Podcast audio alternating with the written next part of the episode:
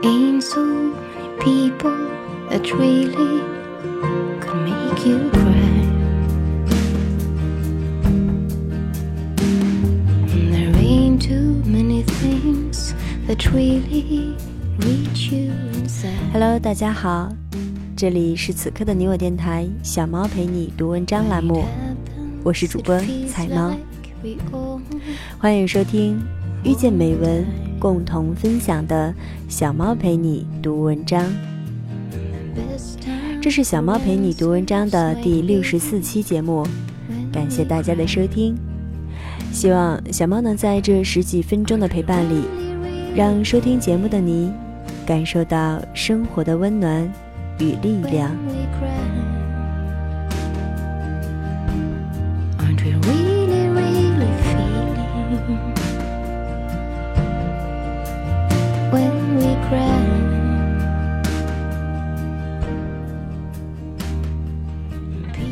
忙东忙西，却不知道自己每天到底在忙些什么。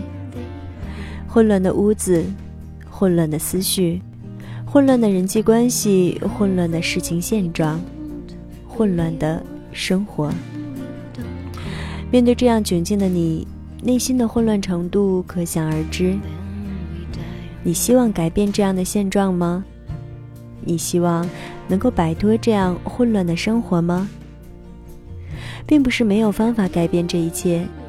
小猫今天便为你带来这样一期节目，希望能对你有所帮助。今天小猫带来的节目是：如果你也想摆脱混乱的生活，原作者苏三矿，一个通过写作来坚持独立思考的八零后。文章的原标题是《极简主义背后的逻辑》。在此，非常感谢原作者为我们带来的精神财富。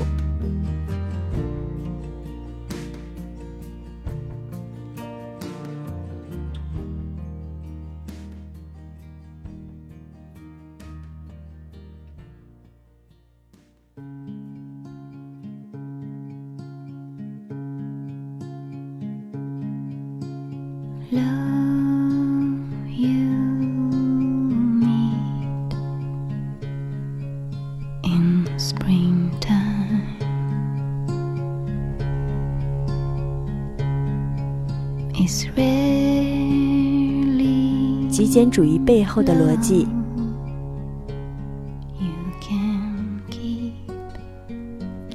几年前，我通过朋友结识了一位热衷于人生整理术的女孩。在某次交谈中，她和我聊到为何要整理自己的生活空间时，说了这么一句话：若是一个人生活空间很混乱，那么他的内心也一定是混乱的。就在他话音刚落的那一刹那，我感觉自己的脸突然僵住了。因为他给我的震惊绝不亚于在黑夜中突然被闪电击中。这句话深深的刺痛了我，这不就是我的状态吗？尽管我从不愿意面对，但这确实是一个无争的事实，那就是我目前的生活真的是混乱极了。回国发展初期，为了刚刚成立的思想小组，我几乎把所有时间都利用在社交上。那段时间，我每天都在约见各种各样的人，可以说毫不夸张地说，除了上班时间，我几乎不是在饭局上，就是在去饭局的路上。一到周末就开始组织聚会，周五不玩到凌晨不回家，第二天睡到十一点钟起床，然后洗完澡出门接着会友。房子对于我来说，几乎只是一个晚上睡觉的地方。我很少打理自己的生活，完全不清楚自己有些什么物品，只知道有不少。他们分散在房间不同的地方，有的可能在需要的时候才会想起，然后得翻箱倒柜才能找得到，有的可能永远都想不起来。我从不关心自己的经济状况，只要卡里有钱就好，也从没有仔细算过有多少存款，更没有什么理财的概念。我的电脑桌面永远像集市一般凌乱，各种文件杂乱无章地放着，根本无法分辨哪些是旧文档，哪些是修改过的新文档。我以为。自己活得潇洒快乐，但却并没有感受到那种发自内心的幸福感。而后来，我才意识到，那种看似忙碌的生活，不过是为了掩饰内心的空虚。他那一句话，让我从一场绚丽而浮夸的梦中醒了过来。我含着泪花。无比清醒地感受着内心此刻的空虚和失落。外面的世界突然变得漆黑和寂静，内心的空虚犹如迅猛生长的藤条枝叶，不停蔓延，直至占满我的整个身躯。它成功的证明了自己的存在，让我再也无法选择忽视。它是对的。外在世界不过是内在世界的体现，生活的混乱正是源于我内心的混乱。我以为我可以逃避，但事与愿违的是，自己又被拉回那些复杂却至关重要的问题：我是谁？我到底想要什么？只是这一次。我没有选择对抗，也不再用强势来掩饰脆弱，而是选择臣服和面对，因为我想改变。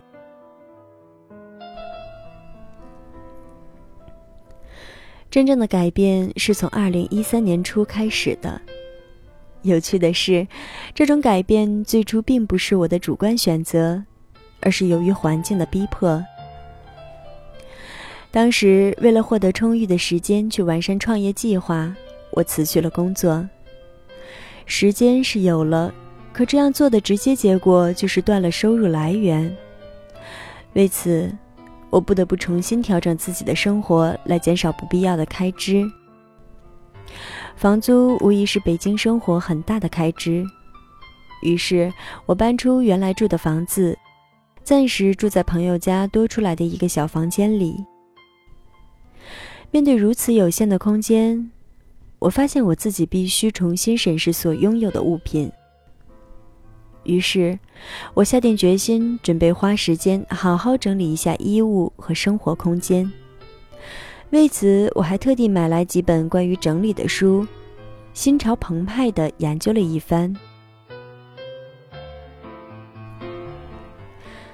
等到真正开始动手清理的时候，我才发现，舍弃绝不是扔几件东西那么简单，而是一系列的内心变化，从内在梳理，到与那个极度缺乏安全感的自我做斗争，再到放弃对物质世界的依赖，最后回归自我，并开始关注内在世界。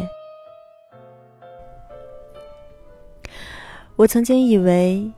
改变必须是由内向外的，但其实，外在的行为改变可以反过来推动内在的成长和变化。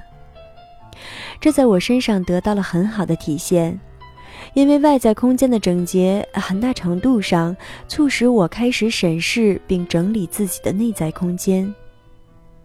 尽管在扔的那一刹那，我还是无比纠结。但放下之后，那种突然间由内而发的轻松感，让我欢喜的甚至都不愿意再回头看一眼。似乎，丢在身后的不只是几件衣服，而是那束缚我已久的包袱。当然，等到再一次要扔的时候，我还是会经历同样的纠结和不舍。只是几次来回之后，我发现自己居然变得很平静了，甚至会因为恋上那种扔弃之后巨爽无比的感觉而扔上了瘾。经过两年的时间，这个新的爱好居然自然而然地发展成了一系列良好的生活习惯。现在，家里、衣柜、书柜、卧室、客厅。全都井井有条，完全没有随意摆放的杂物。每一个物品都有其规定的所属地方，而且每次使用完之后，我都会物归原处，保持整个房间的干净整洁。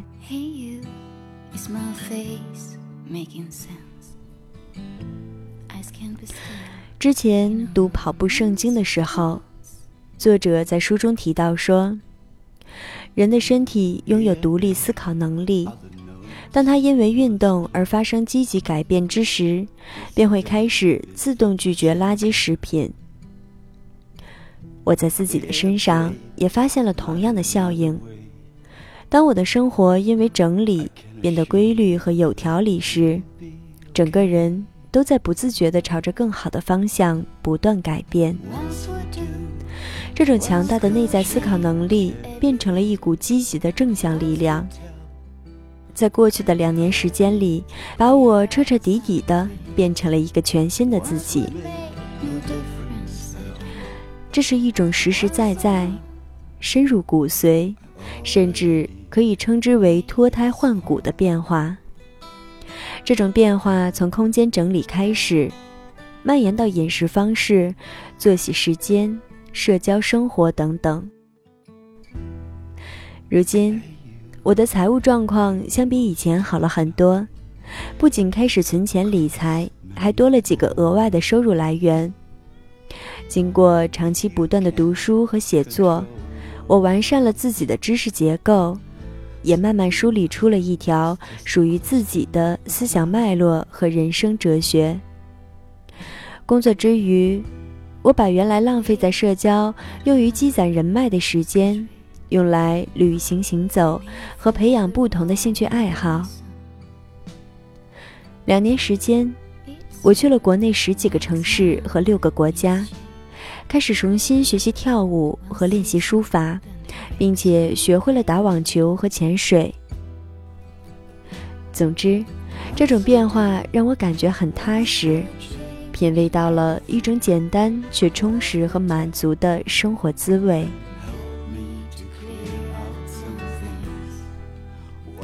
去年，我为公司组织了一场关于登山的分享会，并邀请了几位刚刚从非洲爬完乞力马扎罗的朋友来分享。他们的故事动人而精彩。不过，让我印象最为深刻的是，他们为了减轻负重。一路走，一路扔的过程。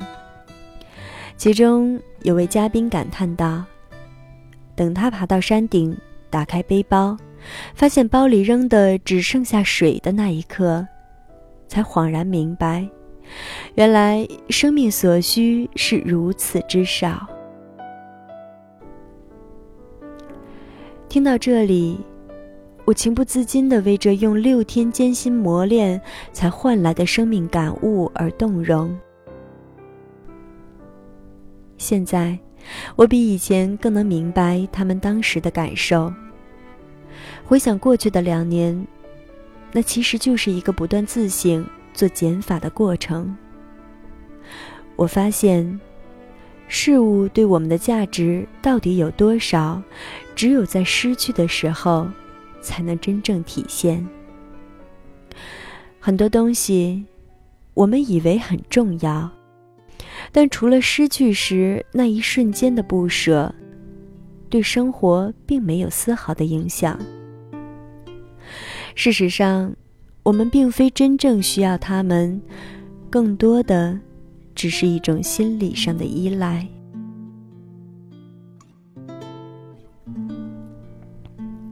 周国平在《生命的品质》一书的序言中写道：“人来到世上，首先是一个生命。生命原本是单纯的，可是人却活得越来越复杂了。许多时候，我们不是作为生命在活，而是作为欲望、野心、身份、称谓在活。不是为了生命在活，而是为了财富、权力、地位、名声在活。这些社会堆积物遮蔽了生命，我们把它们看得比生命更重要，为之耗费一生的精力，不去听，也听不见生命本身的声音了。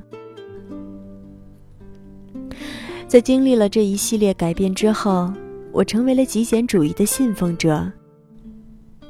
尽管苹果的崛起和乔布斯的偶像化，把极简主义之风推上了巅峰，使之成为很多文艺爱好者和设计师们的最爱，但对我来说，极简主义不是一个用来炫耀和凸显自我的标签，而是一个彻彻底底的实用哲学。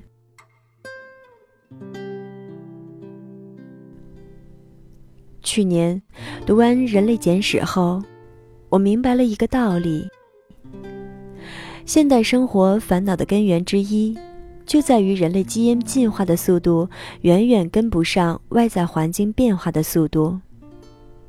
过去这一百多年，我们的生活方式和物质环境发生了翻天覆地的变化，可我们的大脑却还停留在原始采集社会。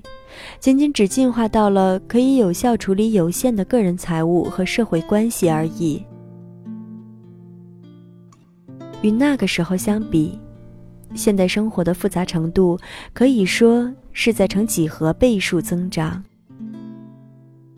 我们少则有几百件物品，多则上千件。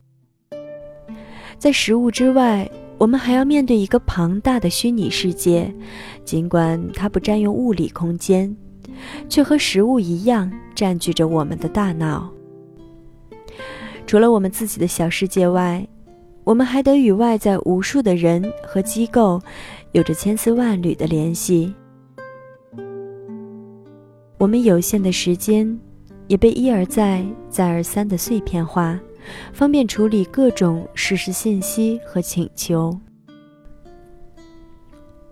我们在忙着不断给自己生活增加新的人和事物的时候，并没有意识到这么一件事情：你所占有的东西，同时也在占有着你。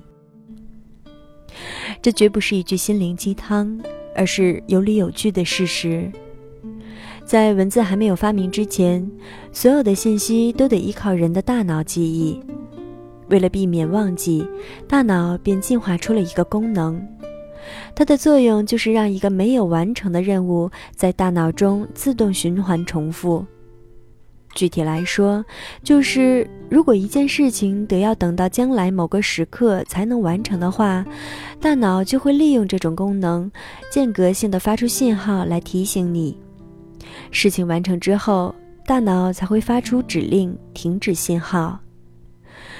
这就是为什么当事情没完成的时候，我们总会感到焦虑和压抑，甚至有种内疚感，就是因为这种功能的存在。同样道理，为了防止我们忘记和丢失物品，大脑进化出类似机制去存储相关信息。因此，任何所有物，不管是实体还是虚拟的，都会占用和消耗我们的心智。而且，拥有的东西越多，越没有条理，被占用的心智空间就越大。事实上，极简主义能够让我们重新获得对人生的掌控权。最近几年，自律这个话题受到越来越多的关注。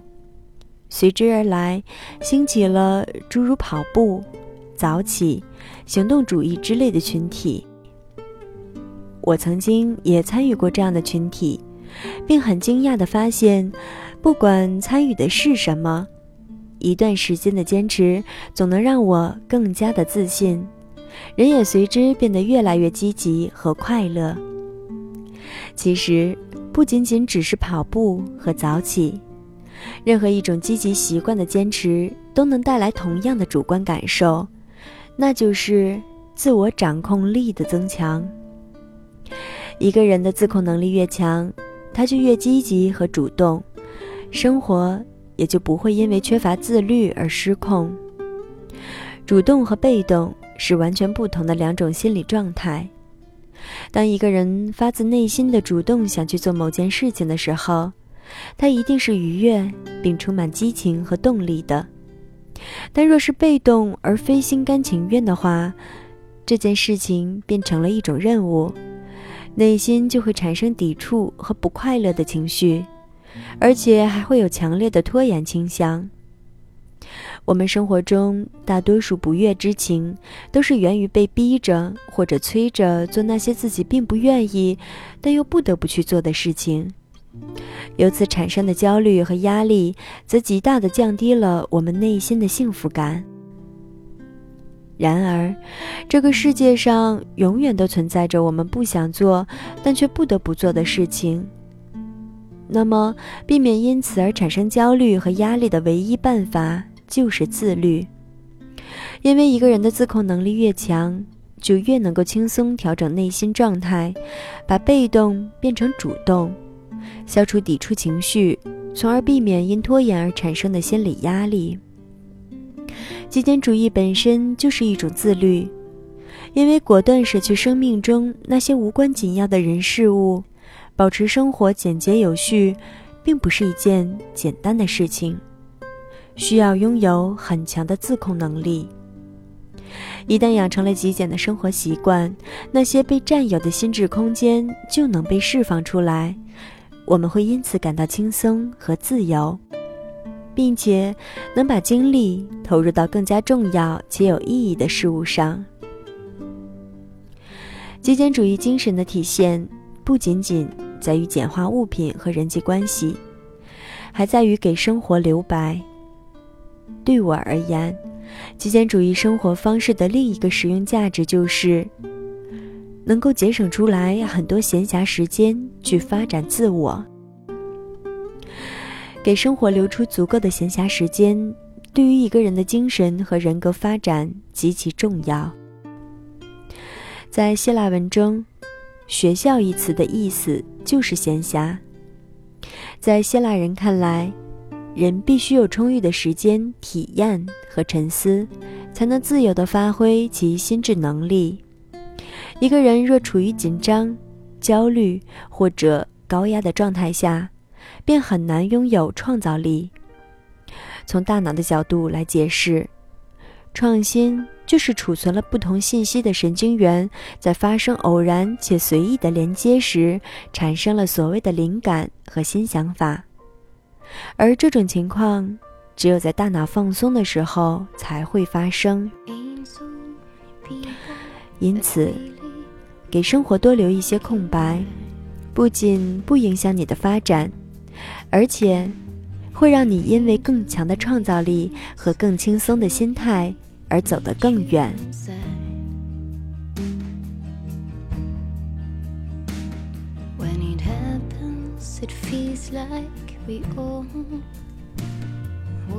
这里是此刻的你我电台，小猫陪你读文章栏目。小猫陪你读文章，遇见美文，共同分享。我是主播彩猫，今天的节目就到这里，感谢大家的收听。小猫陪你读文章，希望能为你的生活带来一些温暖，一些快乐。